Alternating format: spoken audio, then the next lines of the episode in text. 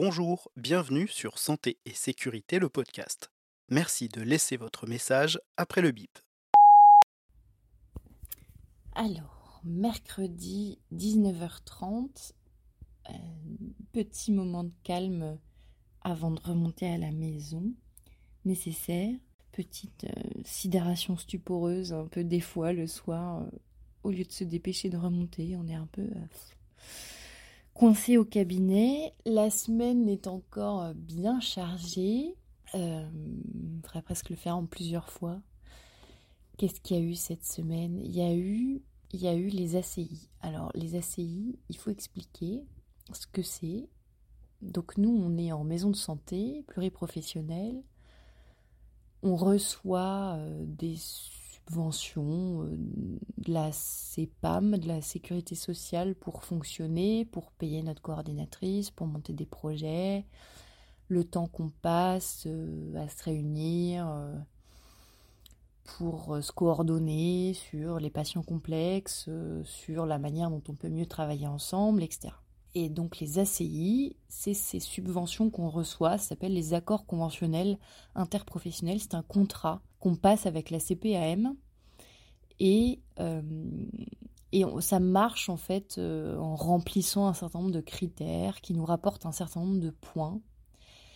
Euh, c'est la première année cette année qu'on doit faire le dossier pour remplir ces critères, puisqu'en fait, donc, au mois de janvier de chaque année, ils vont nous demander de, remplir une plateforme avec une tonne de justificatifs, comme quoi on a bien fait ci et bien fait ça, pour avoir nos subventions. Par exemple, on a bien fait tant de réunions cas complexes euh, pendant lesquelles on a vu on a parlé de tant de patients euh, avec un objectif à atteindre euh, qui correspond à un pourcentage des patients fragiles. on a bien reçu des étudiants en stage, on a bien fait des protocoles de coopération interprofessionnelle, on a bien un logiciel métier qui nous permet d'échanger entre nous de manière sécurisée.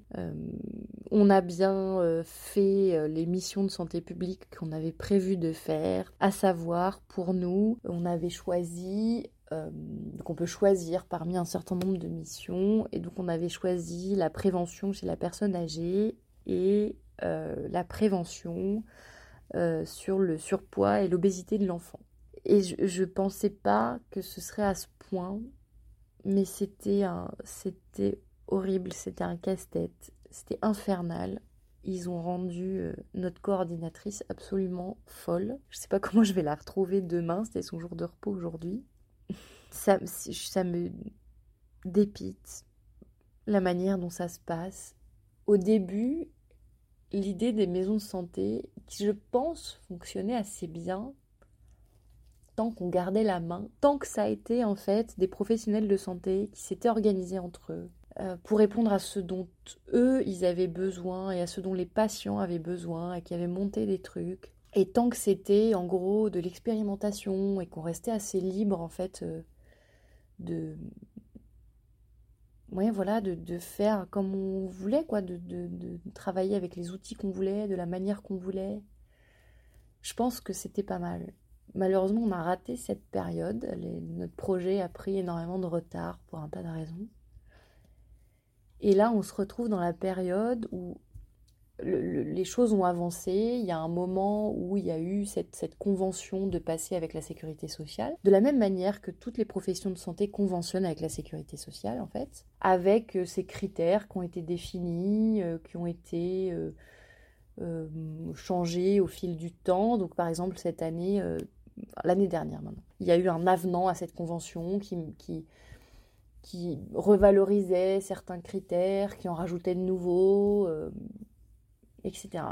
Et, le problème, c'est qu'on n'est plus du tout dans cette souplesse où, en gros, c'était l'administratif euh, qui, qui, se mettait un petit peu euh, à essayer de comprendre ce dont nous, on avait besoin et qu'on partait de cette base-là pour travailler. Maintenant, c'est devenu, je m'imagine, comme à l'hôpital de ce que j'entends les collègues hospitaliers raconter. Et c'est l'inverse. C'est-à-dire que c'est à nous de réfléchir à ce que l'administratif demande et veut et à nous y plier. Et ça va pas en fait. En santé, comment ça peut fonctionner un truc pareil pour le système de santé? C'est pas possible, c'est vraiment un enfer. Alors après, s'il faut jouer à qui est le plus imbécile, on va pouvoir jouer à qui est le plus imbécile. Je, peux savoir le faire, mais mais mon Dieu, quelle perte de temps. En fait, il va falloir qu'on fasse en sorte de perdre le moins de temps possible à répondre à leurs critères de la manière dont ils veulent qu'on y réponde, pour avoir des sous pour faire tourner, tourner la machine, pour faire tourner la maison de santé, pour avoir le budget pour faire ce qui va être vraiment intéressant pour nous et pour les patients. Et c'est devoir réfléchir comme ça tout le temps, c'est épuisant. Par exemple, on a signé cette mission de santé publique, euh, prévention chez la personne âgée.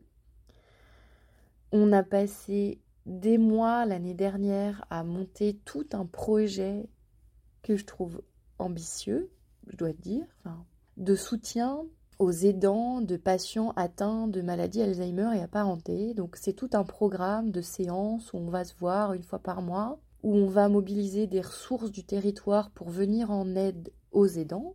Euh, comment faire pour qu'ils puissent bien avoir toutes les aides à la maison dont ils ont besoin, euh, comment faire pour avoir des solutions de répit, comment prévenir la dénutrition, pourquoi c'est important de prendre soin de soi, euh, comment faire quand euh, le patient euh, qui est atteint à, à ce qu'on appelle des troubles du comportement, c'est-à-dire potentiellement des moments d'agitation, d'énervement, d'angoisse, voire d'agressivité, pour éviter bah, des surmédicalisations, des passages aux urgences dont il n'y a pas besoin, des hospitalisations qu'on pourrait éviter. voilà, on a prévu tout un programme comme ça on a commencé il y a quelques mois, ça se passe super bien. Les aidants sont ravis, les, partenaires qu'on sollicite, euh, Association France Alzheimer, euh, professionnels euh, de l'aide, sont, ravis, ils trouvent ça super. Bon, et du coup, on a, présenté ça comme étant la manière dont on avait rempli notre mission de santé publique, prévention chez la personne âgée et ça leur va pas. ça paraît débile. Hein. Ça, ne leur va pas. J'ai même pas bien compris pourquoi, parce que c'est ma secrétaire en plus, euh, ma, coordinatrice qui a parlé directement avec eux. Euh, c'est pas assez de la prévention, je sais pas. Voilà, ça n'allait pas. Ils ont décidé, eux, administratifs, pas personnel soignant, que ça n'allait pas comme action de prévention envers les personnes âgées. Par contre, il m'a pris l'idée l'été dernier de mettre trois affiches en salle d'attente sur buvez de l'eau parce qu'il fait chaud. Et ben ça, ça leur allait. Voilà. Euh, sur la mission de santé publique, euh, voilà, euh, réseau de, de, de, prévention et de prise en charge du surpoids et de l'obésité de l'enfant.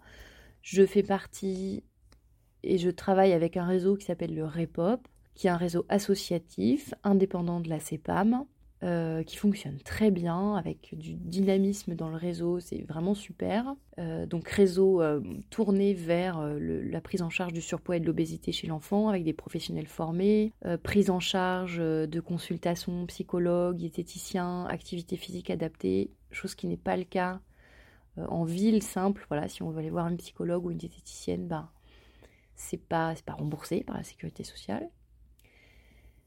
Eh ben ça ne leur va pas. Ça ne leur va pas parce que euh, il y, a un dispositif de la sécurité sociale qui s'est mis en place entre guillemets parce qu'on n'avait pas trop vu ça fonctionner finalement, qui s'appelle MRTC, euh, Mission Retrouve ton cap, qui est un peu sur le même modèle, sauf que au niveau de la prise en charge des soins qui d'habitude ne le sont pas, c'est beaucoup beaucoup moins bien que le Repop, que eux n'aident pas, enfin la CEPAM en fait euh, fait juste ça, la prise en charge, un petit peu saupoudrage de quelques consultations. C'est un forfait famélique pour avoir quelques consultations, diète et psychologue et juste bilan activité physique adaptée, mais pas prise en charge des activités physiques. Que derrière ça, il y a aucune action, aucun projet, alors que le réseau Repop fait des actions et des projets. Euh, qu'il n'y a aucune animation du réseau, euh, aide au recrutement, formation, alors que le réseau Repop fait de l'aide au recrutement, fait de la formation. Bref, c'est la, ça se veut la même chose, mais en beaucoup, beaucoup, beaucoup moins bien. Que de toute façon, on ne peut pas adhérer à MRTC parce qu'on n'a pas de diététicienne dans la maison de santé. Mais ça, on n'y peut rien, ça se trouve pas sous le sabot d'un cheval. Euh, et ben voilà, en fait, ils sont pas contents, ça, ça passe pas notre adhésion au réseau Repop parce que eux, ce qu'ils veulent, c'est une adhésion à leur truc MRTC. Et voilà, et, ça a été ma pauvre coordinatrice, ça a été comme ça pour la quasi-totalité des critères. C'était un enfer, elle s'est pris le chaud, elle, elle, la pauvre, elle avait l'impression de, de, voilà, de mal faire son travail, elle avait peur qu'on n'ait pas euh, toutes les subventions sur lesquelles le budget prévisionnel avait tablé, et c'est déjà pas non plus la panacée, enfin on est à flux tendu quoi, pour faire tourner le bousin. Et encore une fois, on se dit, mais, mais dès qu'on voit un peu de la lumière quelque part sur un truc qui fonctionne, euh, ou qui pourrait fonctionner, qui pourrait vraiment être des avancées pour nous, bah en fait non, ça va toujours dans le mauvais sens, ça nous met toujours des bâtons dans les roues, il faut toujours déployer euh, trois fois plus d'énergie pour essayer d'arriver à quelque chose d'un peu d'un peu satisfaisant. Ouah, quel enfer, quel enfer. Sortez-nous les administratifs euh, de là. Donc, donc en gros, objectif, c'est on va quand même avoir, euh, pas en trichant, mais en faisant des trucs à la noix, en essayant que ça nous prenne le moins de temps possible, mais inutile, de remplir leurs critères, et comme ça on aura les sous pour faire les trucs vraiment intelligents derrière. Mais c'est pas, pas très satisfaisant de travailler comme ça. Et pour le coup, c'est la raison pour laquelle moi, je, dans l'heure actuelle, je ne m'engagerai jamais dans une CPTS, la chose à laquelle ils veulent absolument nous faire adhérer euh, dans les années qui viennent, la solution à tous leurs problèmes. Parce que, parce que je vois d'ici que les CPTS, ça va être encore pire que ça. C'est-à-dire là, il y aura vraiment plus du tout de base construite par les professionnels. Ce sera que des objectifs administratifs stupides à remplir et, et que de la perte de temps. Donc ça, ben, je veux pas. Donc ça c'était ça c'était lundi. Avec une petite option sur mardi aussi où il fallait vraiment finir de remplir les derniers critères et, on a encore essayé de chercher des papiers à droite à gauche pour satisfaire à leurs besoins. Mais mardi c'était journée de visite à domicile, journée entière quasiment parce que euh, parce que je suis pas là la semaine prochaine, c'est les vacances de la nounou et pour la première fois en sept ans je vais partir en vacances une semaine sans remplaçant, enfin en vacances je vais être là, mais c'est les vacances de la nounou, je peux pas travailler forcément. Euh, ça fait du bien les visites à domicile quand même malgré tout parce que parce que euh, on a un peu plus de temps.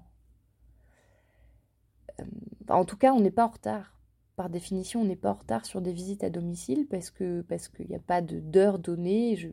les gens savent que je passe dans la matinée ou que je passe dans l'après-midi, mais mais il euh, n'y a pas une heure euh, à laquelle je dois me le tenir. Et si je veux passer 10 euh, minutes de plus à discuter avec le patient, ou 20 minutes, ou même une demi-heure, c'est pas grave.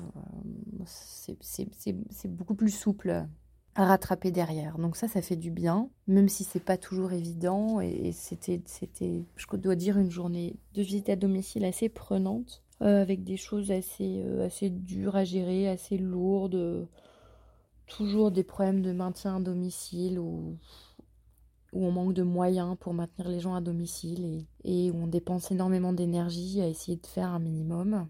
Euh, et puis des choses un peu plus, euh, un peu plus euh,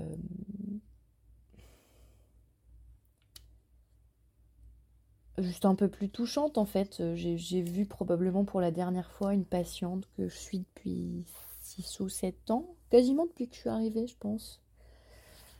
Euh, qui a perdu son mari il y a trois ans, qui se retrouvait toute seule, que j'allais voir souvent, qui était au foyer logement, mais, euh, mais ces derniers temps, malheureusement, son état s'est dégradé sur le plan physique. Elle a fait le Covid, elle a fait plusieurs chutes, donc ça, ça a fait un peu l'effet domino qu'on connaît souvent chez la personne âgée.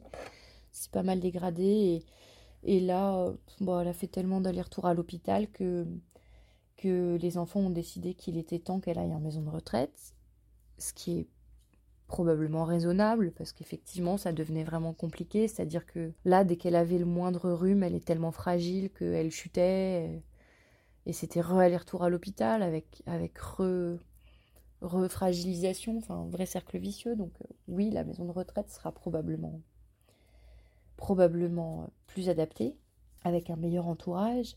Euh, mais euh, la plupart de mes patients ne peuvent pas venir à la maison de retraite qui est ici parce que c'est une maison de retraite privée qui est beaucoup trop chère. Donc souvent ils partent et je les perds de vue à ce moment-là.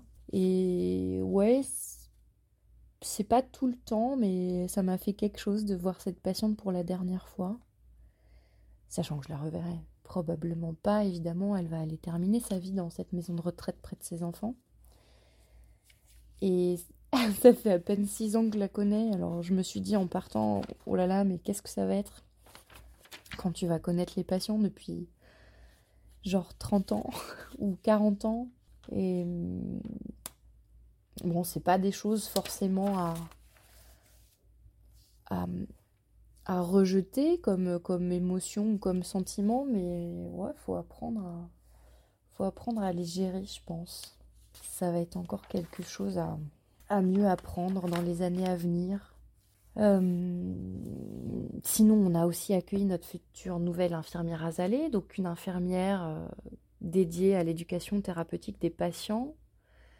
Ça, c'est encore quelque chose qui fonctionne malgré le temps que ça prend, les subventions que ça prend et sur lesquelles on nous laisse un peu tranquille. Donc on va en profiter. En plus, elle a l'air hyper motivée pour faire un tas de choses, pour euh, sortir de sa zone de confort s'il faut sortir de sa zone de confort, pour euh, monter des projets, pour aller un petit peu au devant des, patients, des difficultés. On a parlé euh, santé sexuelle chez les jeunes, on a parlé soutien effectivement aux patients atteints de troubles cognitifs et à leurs aidants. Donc voilà, j'ai hâte, qu'elle arrive, ça va être chouette.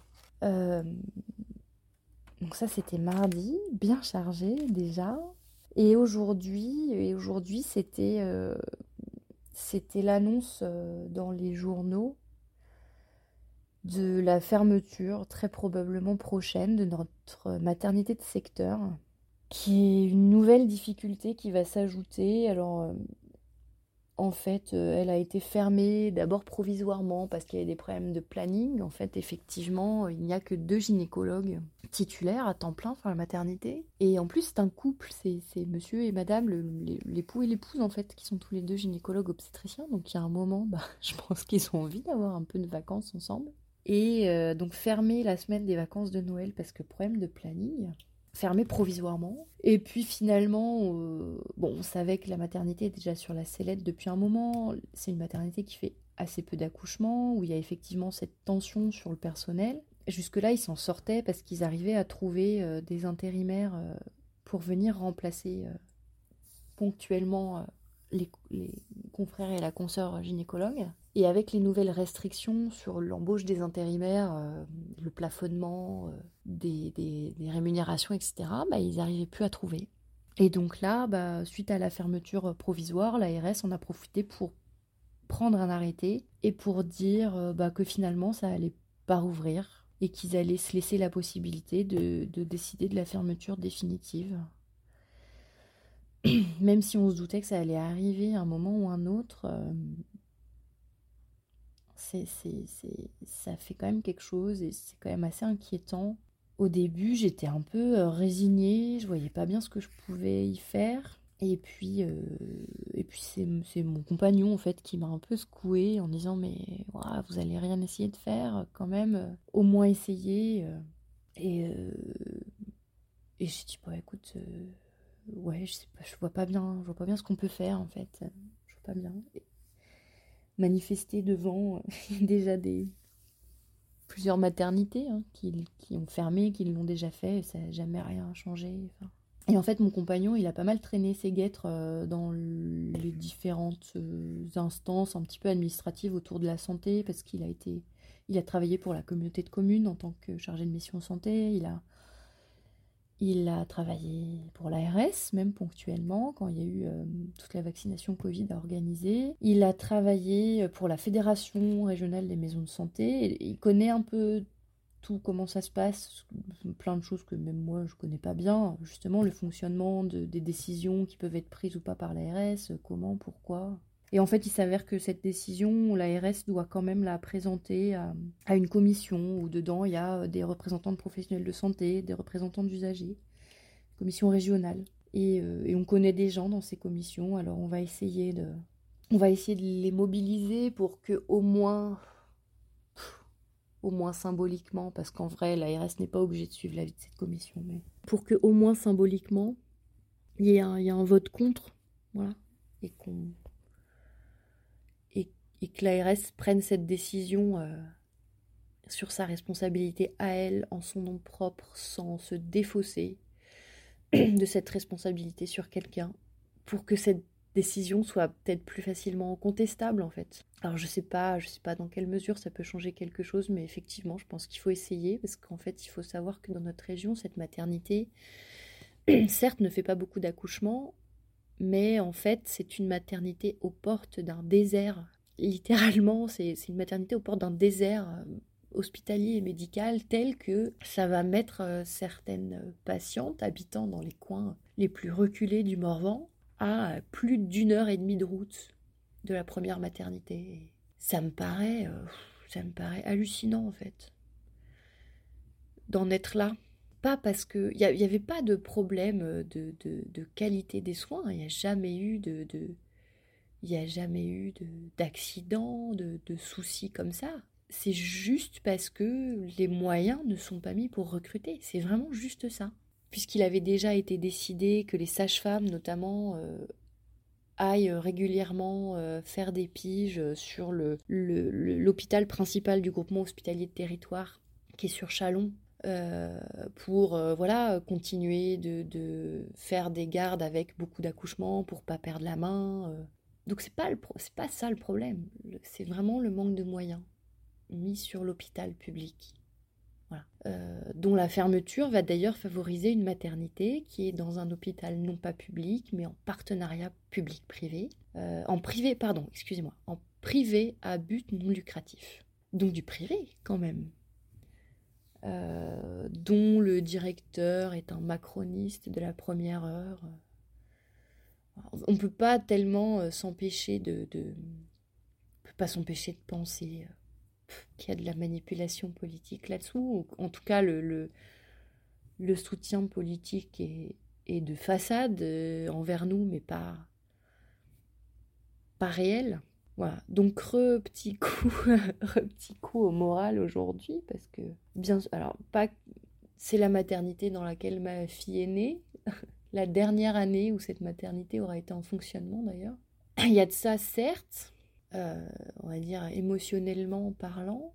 Euh, au-delà de ça, euh, il n'y aurait pas eu cette maternité. Il y a des chances que j'ai accouché sur la route vu la vitesse à laquelle ça avait été. Bon, ça, on me dira que ça peut toujours arriver. Mais, mais vraiment, ça m'inquiète parce que, parce que sans cette maternité, je ne sais pas comment se serait passée l'année 2020 euh, au cours de laquelle j'ai fait quand même une complication qui aurait pu être assez grave. J'ai fait, fait un truc qu'on appelle une grossesse extra-utérine qui peut euh, ouais ça peut mal se finir en fait si c'est pas rapidement pris en charge. Ça peut très très mal se finir. Donc moi je suis médecin. J'ai su reconnaître les premiers symptômes. J'étais pas loin. Je me suis dirigée vers les urgences de ma maternité locale j'ai euh, j'ai été prise en charge très rapidement, euh, diagnostic, thérapeutique et tout ça. Mais je sais vraiment pas. Peut-être ça se serait bien passé aussi si j'avais dû faire. Sinon, j'aurais dû faire genre une demi-heure de route supplémentaire. Ça se serait peut-être bien passé aussi, mais. Mais si j'avais pas été médecin, et si j'avais pas tilté tout de suite, On sait que les patients, quand ils ont peur d'avoir un truc grave, peuvent avoir des réactions un peu irrationnelles en fait avec des réactions un peu de déni, à pas vouloir euh, consulter tout de suite, à pas vouloir aller aux urgences, à pas vouloir faire tel examen. C'est souvent qu'on voit ça. Ça aurait pu m'arriver aussi. Même étant médecin, presque encore plus, je sais pas. Et si euh, j'étais arrivée euh, dans un service forcément plus débordé parce que parce qu'avec parce que seul service en fait pour une plus grande région, enfin Ouais, ça m'a vraiment questionné et, pour nos patientes à l'avenir, ça m'inquiète vraiment. On va encore se retrouver euh, avec des difficultés de prise en charge et des surrisques pour les patients. ça a du mal à passer, je dois dire. Je sais pas si on va pouvoir faire quelque chose, mais, mais ça a du mal à passer. Comment attirer des jeunes familles, des jeunes professionnels Enfin, franchement, sans cet hôpital avec des urgences de proximité et une maternité de proximité, moi je ne serais pas si je serais venue là en fait. Je ne sais pas si on va pouvoir dire à une jeune médecin ou un jeune médecin, bah, c'est bon, viens t'installer euh, avec ton mari, avec ta femme. Euh. Enfin, s'il y a un projet d'enfant, ça devient genre vraiment compliqué quoi. je sais pas. On verra. On va, on va au moins se battre pour ne pas euh, dire qu'on s'est laissé faire, mais malheureusement, j'ai l'impression qu'on en est un peu à ce stade. Un peu tout le temps. Euh, demain, l'interne est là. Donc ça ira forcément mieux. Et euh, j'espère que j'aurai des choses un petit peu plus positives à raconter.